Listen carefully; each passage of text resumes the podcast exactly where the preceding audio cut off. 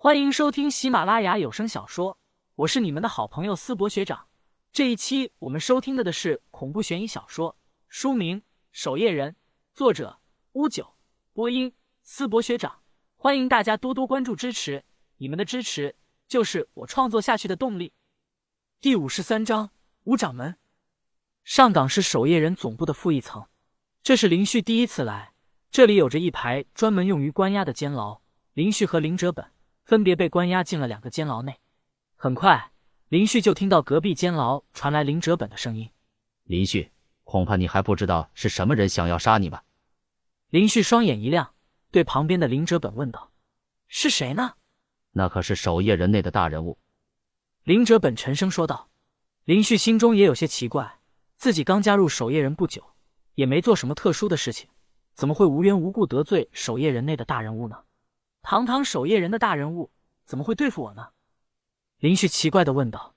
安姑娘父亲可是叶总？林哲本冷声笑道：“那可是我们守夜人的最高首领，他的女儿和你走得太近了，懂了吧？”林旭脸色微微一变。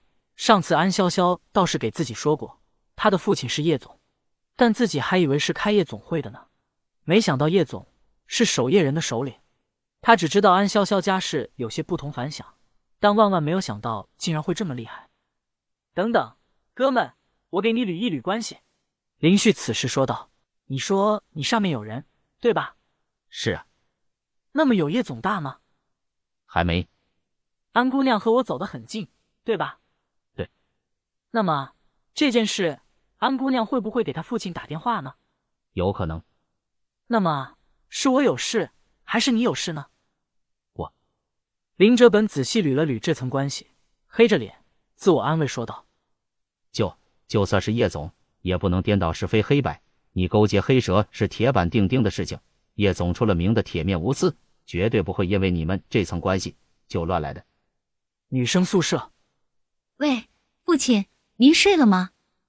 那边传来了安无涯的声音：“还没睡呢，刚看完一些报告，怎么了？”“我想您了，父亲。”女儿刚才做梦，梦到您了呢。安无涯笑了一下，说道：“你这臭丫头，无事不登三宝殿，赶紧说什么事吧。”是这样的，林旭，你知道吧？他被人给陷害了。他多好的人呐，就被污蔑成黑蛇的人，女儿都快气死了。安无涯愣了一下，问：“怎么回事？”安潇潇赶紧说道：“他今天好好的在学校，突然有黑蛇的人污蔑。”他赶紧将事情大致给说了一遍，说完后道：“邓老大说会写一份报告给您。”我知道了，到时候我先看看报告。”安无涯沉声说道。“他和你走得太近了，背景之前也没有彻底查清楚，的确有可能会是黑蛇的人，得严查一番。”安潇潇有些委屈巴巴的说道。“好，严查，你去严查吧。不给您说了，我站在外面呢。父亲，外面在下雪。”好冷啊！你说我要是冻死了，是不是就能早点看到母亲了？母亲一定很想我吧？你站在雪地里，胡闹，身体冻坏了怎么办？赶紧回去。我就是心里难受，雪好大，好冷。好了好了，我待会看看报告，要是问题不大，我马上让邓武堂放人，可以了吧？好呢，谢谢父亲。挂断电话，安潇潇躺在温暖的被窝里。心里也担心起林旭。一座略显古典的书房内，五十岁的安无涯看着手机，无奈的摇了摇头。安无涯穿着一身黑色风衣，国字脸，目光坚毅。不过因为操劳，不少头发已经花白。来人！安无涯大声说道。书房外，一位年轻的文职人员赶紧问道：“叶总，你有什么事吗？”上岗室送来报告了吗？是有，原本想给您送来。但吴掌门说，这点小事不用劳烦您，他处理便是。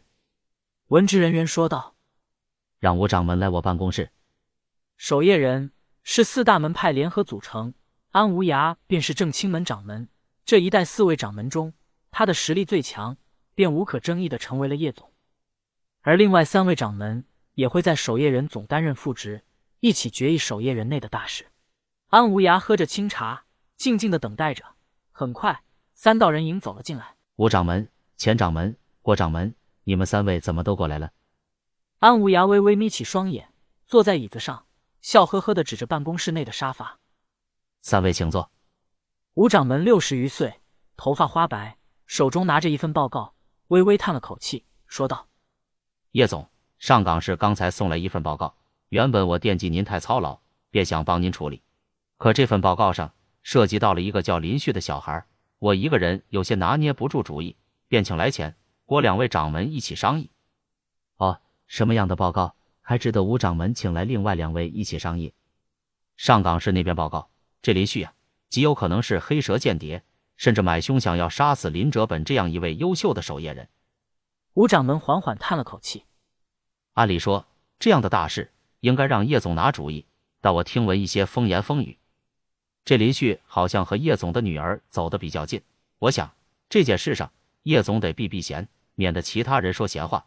我便请来另外两位掌门一起商议。叶总，您看呢？守夜人组织可以调拨四大门派的一部分资源和核心弟子，权力极大。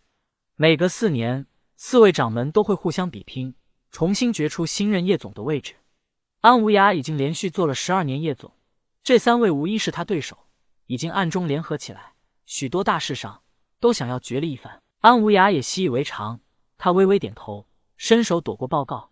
看上一眼，说道：“嗯，不错。毕竟有关我女儿的安全，我看要不然这样，处死林旭和林哲本，你们认为呢？”